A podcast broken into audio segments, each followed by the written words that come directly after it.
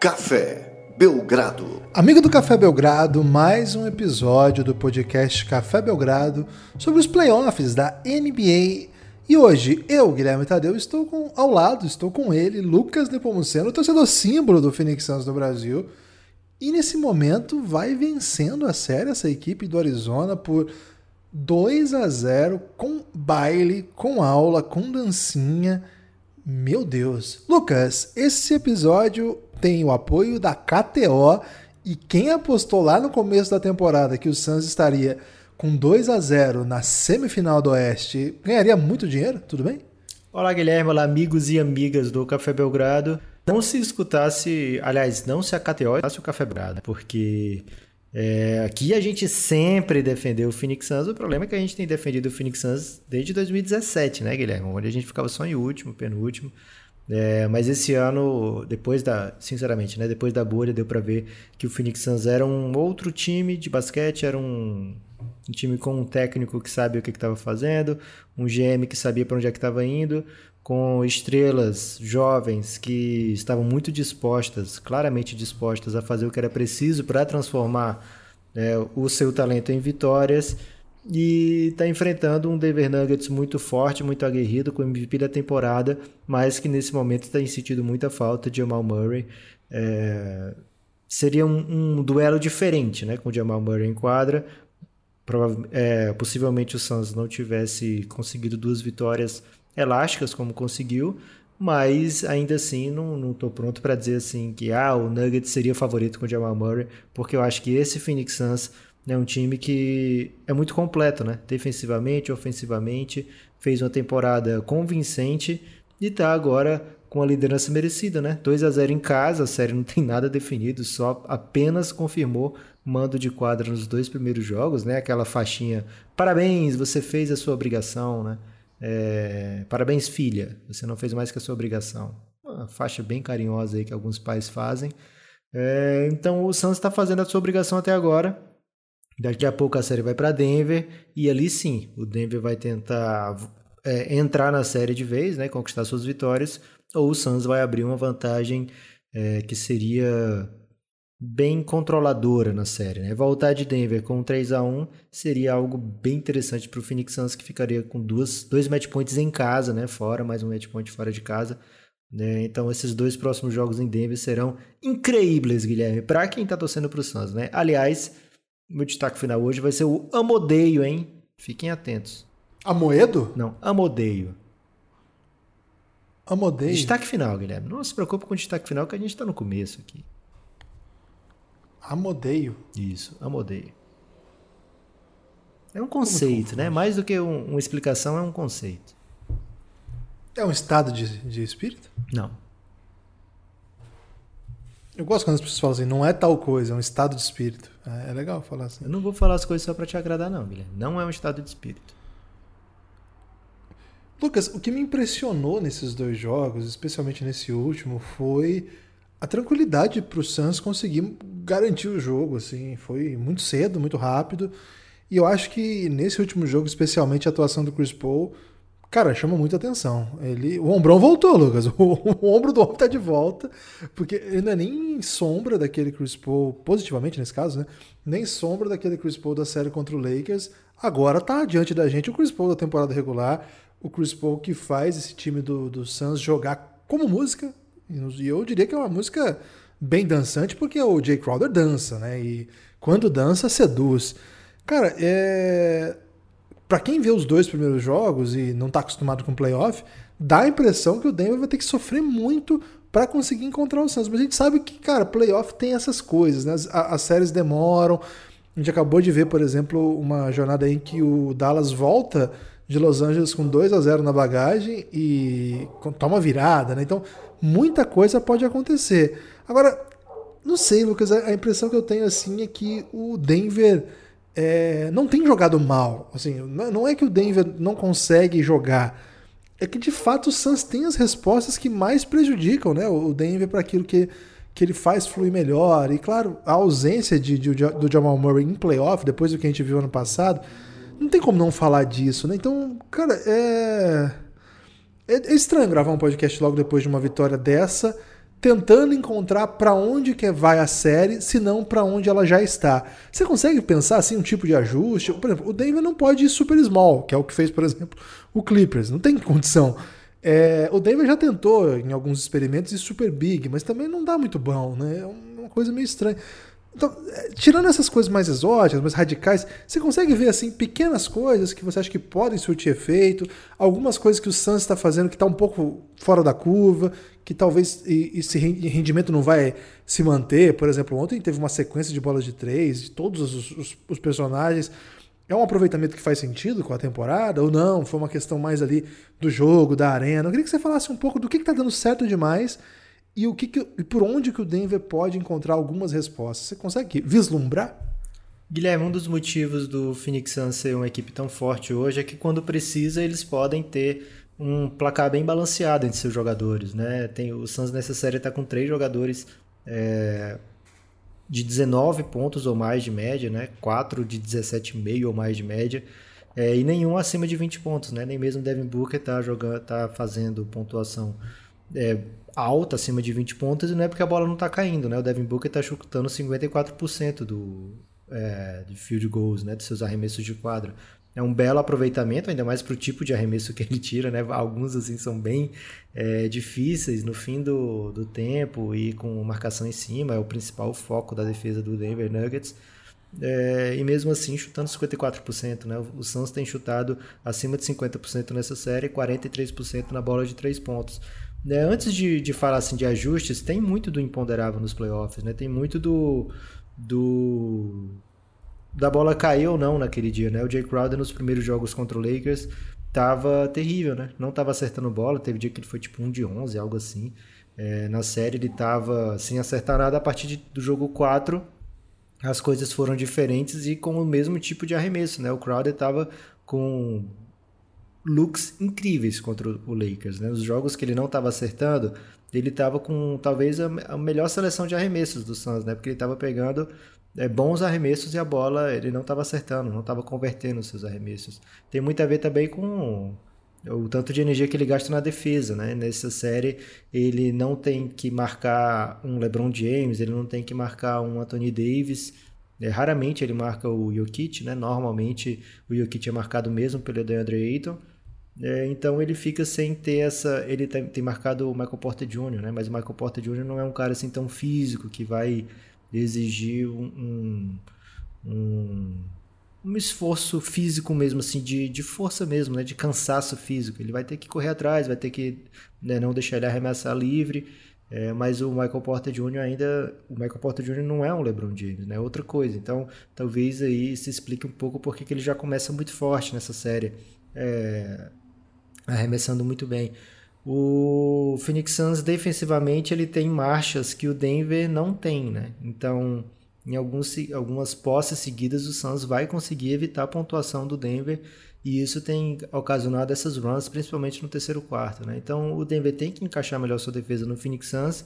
Teve uma matéria muito boa do, do Zach Lowe, Guilherme. É, saiu ontem, se não me engano. Get Low. Isso, né? Ontem ou, ou foi hoje essa matéria dele falando do pick and roll do Phoenix Suns. Acho que foi antes do jogo 2. É, falando do trabalho de pick and roll do Phoenix Suns com o Chris Paul e com o Devin Booker, né? Principalmente o Chris Paul, mas também o Devin Booker. E, ele mostrava o tanto de, de movimentação fora da bola que fazia com que o ataque do Suns funcionasse tanto, né? Então, assim, a gente acaba vendo é o, fim da ponta, né? Quando a gente está assistindo o jogo de basquete, é muito difícil você reparar em tudo o que está acontecendo numa posse, né? Você normalmente fica fixado no que está acontecendo com quem está com a bola. Mas aí, reassistindo, olhando os sets, né? olhando as jogadas, a não ser que você seja um, um profissional do basquete, né? Como nossos amigos lá do, do, do nosso grupo do WhatsApp. Lá, Van Né? Van Gandhi que tem lá o Mica, tem o Rodrigo Galego, tem o Fernandinho, tem o Gabi Coach, eles ficam durante o jogo, né, quando eles têm essa paciência com a gente, eles ficam explicando muitas vezes o que está acontecendo, né? O, a visão do, do técnico, né? a visão analítica. É, então, mas assim, no olho nu é muito difícil a gente perceber tudo o que tem acontecido, mas o tanto de ação fora da bola que o Phoenix Suns faz, principalmente, é, tem deixado esses arremessos, os corners, né? É, a bola de três dos wings ali, é, mais livres para o Phoenix Suns, né? Eles dão uma, uma esticada na defesa do, do Denver é, a partir desses cortes fora da, da bola, né? Bem, às vezes acontecendo do outro lado da quadra, né? Os flares que são chamados, é, que deixam a defesa do Denver muito perdida, né? Fica sem saber direito o que, que marcar. E aí sim, quando você tem um Chris Paul com a bola é, e uma defesa perdida, ele vai achar os caras em melhor condição, né? É, o Devin Booker também faz esse trabalho muito bem, isso é ressaltado também na matéria do, do Zach Lowe, né? O, o quanto de skills que do Devin Booker e do Chris Paul são incomuns, né? É, em comum, os dois têm. E então o trabalho de pick and roll do Phoenix Suns tem deixado muito difícil para o Denver. É, o técnico do Denver, o Mike Malone, Guilherme, ele falou muito em desejo, né, em vontade. Né? Ele estava bem puto com o time. Ele falou que vai ter que procurar para o jogo 3 pessoas que queiram jogar de verdade, né, que queiram fazer o trabalho, e que não sabe nem se vai ter cinco jogadores no elenco dele, baseado nesses dois jogos, para desses que querem, né? Então ele estava mandando palavras muito duras para o seu time, né, para meter aquele fogo, né, Guilherme? Aquele fogo é, no no, no, no, no, interior dos jogadores, digamos assim. É, então o Denver tá. O Mike Malone está bem okay. chateado com o esforço do, dos seus jogadores, né? E esforço normalmente se trata de defesa, né, Guilherme? Provavelmente os jogadores não estão entregando o que foi conversado, o que foi pedido, e isso pode mudar muito bem de um jogo para o outro, né? É... Até a série Brooklyn Nets contra o Bucks também vai para o jogo 3 é, depois desse podcast ser gravado. E os dois primeiros jogos também foi um domínio bem grande, né? Então, é, tá muda às vezes a mudança de lugar de uma série é, acaba fazendo com que os jogadores se sintam mais encorajados, ou também o tanto que o técnico reforça, ó, oh, tá acontecendo isso, isso e isso aqui. E por mais que ele fale antes dos jogos, né, quando está acontecendo é que dá para, de fato, os jogadores compreenderem é, o tipo de, de mudança na postura defensiva, o tanto de, de ajuste que a, o jogador deve fazer. Então as séries podem sim mudar a sua história de, um, de uma hora para outra, digamos assim, Guilherme. Mas, de fato, né, o Phoenix Suns eu acho que ele é favorito nessa série porque tem uma defesa que se provou bem superior à do Denver na temporada inteira e ofensivamente tem alguns caras que são geniais ali com bola e que fazem e que podem é, se aproveitar dessa defesa que não é 100% azeitada do Denver Nuggets, né? O Denver Nuggets não tem stoppers, né? Não tem aqueles caras que você vai colocar na cola do Chris Paul e vai limitar o trabalho do Chris Paul, não tem alguém que faça isso com o Devin Booker, né? Tem tentado o Austin Rivers, que é um bom defensor, mas não tem dado conta, né? E mesmo o Phoenix Suns, como eu tava falando, falei lá no começo, lembro, tem vários coringas, né, que estão metendo bola e que estão fazendo pontuação alta, né? Michael Bridges com mais de 19, tá com a mesma pontuação do Devin Booker na série, né? É, então são muitos os fatores aí que deixam, é, que mostram que esses dois primeiros jogos em Phoenix foram dos sonhos, né? E eu queria a sua opinião aí, Guilherme, para torcida, né? Acho que foi a primeira série assim que a gente, não sei se é porque eu sou envolvido emocionalmente demais, mas fora a do Garden, eu acho que eu não ouvi tanto barulho nesses playoffs ainda como eu ouvi nesses dois jogos lá em Phoenix. Parece que a galera nem tá acreditando no que tá acontecendo e fica mais efusivo do que o de costume. É, e a, quadra é muito diferente também, a camisa é diferente daquele Suns que a gente se acostumou. De que ano que é esse retrô aí, Lucas? Que, você sabe? Não, eles estão jogando com a Valley, né? É a, é a City Edition, né? Um abraço pro Igor Coelho. Ah, tem o, isso, é? City Edition. O profissional chama. das camisas, né? O, o Igor, pra quem não segue ainda, camisas NBA no Twitter, ele deu furo internacionais nessa cobertura das camisas. Né? É verdade. Então, um grande é. abraço para o Camisas da NBA e a quadra acompanha a camisa, nesse Isso. caso. Isso, é City Edition, né? É uma City camisa Edition. específica para essa temporada e que deu muito certo. Pô, eu, eu, eu, falei, cara, eu não conheço essa retrô do Suns aí, essa quadra retrô também não conheço, não. É por isso, então é City Edition. Isso. É muito legal, muito legal. A galera deve estar Inclusive, quem fez a, a a, a, o lançamento, a apresentação toda foi o Kelly Oubre, né? O homem mais bonito do mundo, mas foi antes dele ser trocado. Todo mundo já desconfiava que ele ia ser trocado, mas o Suns ainda aproveitou ali que ele estava sob contrato para usar da sua beleza, né? É o jeito certo de usar o Kelly Oubre, né? Usando seus dotes físicos, porque no talento esportivo, isso, talvez ele não tenha atingido todo o seu potencial, que certamente existia. Agora, o cara, é, é de sonho mesmo. Agora, o Denver tem um MVP. A gente nem falou sobre o MVP do Jokic, mas é justíssimo, tanto que apostamos nisso lá no KTO. Literalmente. E já recuperamos? Já deu essa grana aí? Já, já bateu. Foram, quando você pegou a bet, estava quanto? 6 e 25, uma coisa assim. Brilhante, hein? Que move de Nepopop aí. Podia ter posto Milão, né? É, Depois 10 anos só. Tinha que ter. Tudo bem. Ok. É, não, mas é incontestável. Não tenho o que falar desse MVP. Jokic é mesmo. O, tem, teve mesmo a temporada mais impressionante da NBA. É um jogador geracional. É uma lenda. E o Suns tem conseguido fazer com que as atuações do Jokic, que sempre são muito boas, não sejam decisivas para mudar o tom da série, né? Porque tem, tem até nosso amigo o Breno, né, Lucas? Ele sempre disse: vai ganha a série quem tem o melhor jogador. Mas chega uma série dessa, que tem bons jogadores dos dois lados, ganha a série qual a, o melhor jogador conseguiu impor né, a sua maneira de, de jogar. O, o Jokic, de fato, foi o melhor jogador desses três, né? Estou falando do Chris Paul, Devin Booker e Jokic, que é os que merecem estar nessa, nesse possível debate. E acho que o Jokic, pouca gente vai duvidar que teve mesmo a temporada para esse nível de, de dominar, assim, entre esses três. Agora, é, basquete não é individual, né? E o que ele consegue impactar ainda é muito grande, e eu acho que ele ainda pode ser mais impactante ainda. O Denver, de fato, faltam peças para que consiga para consiga explorar mesmo, né? Esse, essa, essa possível dominação que o Jokic é capaz de causar. Mas assim, como, como é um jogador desse pote, que já fez coisas muito grandes e não cansa de nos surpreender, que eu, eu não acho que o, que o Denver vai ser presa fácil no jogo da volta, não. Acho que vai ser muito pesado. Acho que o Jokic está guardando aí atuações bem interessantes. Campasso, acho que tem uma marcha de playoff que ele já deu sinais que vai mostrar em algum momento. Cara, ele tem momentos assim que ele domina o ritmo ali do jogo, né? O Santos tem que dar uma segurada ali no Campasso, senão o bagulho fica louco. Acho que o Denver tem o Aaron Gordon também, que é um jogador bem explosivo, que próxima sexta consegue fazer, né, consegue punir o Suns. O Suns tem alguns coringas assim que às vezes é, não estão tão bem, né? Por exemplo, o Dario Saric nem pôde jogar na última no jogo contra o Lakers, jogava o Kaminsky, agora ele volta para a rotação. Talvez existe, exista uma maneira de uma segunda unidade do Denver punir um pouco a isso.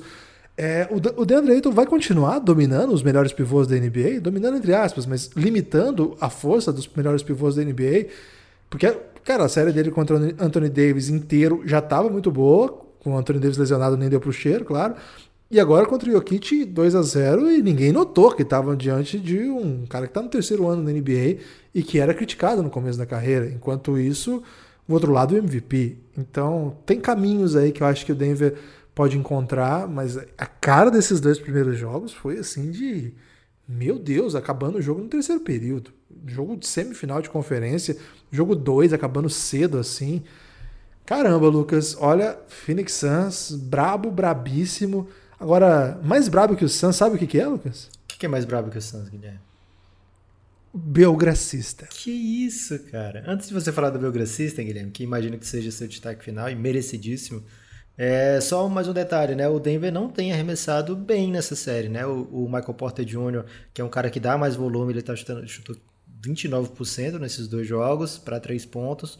Monte Morris, que chutou 10 de 24 na primeira série, né? Contra o Portland, que tá 40%, com mais de quatro bolas por jogo. Ele, com quatro bolas por jogo, né? É, mais de 40%. Ele chutou 1 de 7 nesses dois primeiros jogos, né? Tá com, sei lá, 14% de aproveitamento. Então, é, acho que é disso que está falando também o Mike Malone, né? Do, do capricho, do, do, jogador acertar quando precisa, de acertar o, o, os detalhes. E acho que a série indo para Denver, essas coisas podem mudar rapidamente. E o Denver ele vai ofensivamente ser um perigo constante para o Phoenix Suns. Tem que, dar um, tem que limitar o que o Phoenix Suns tem feito com o seu ataque, né?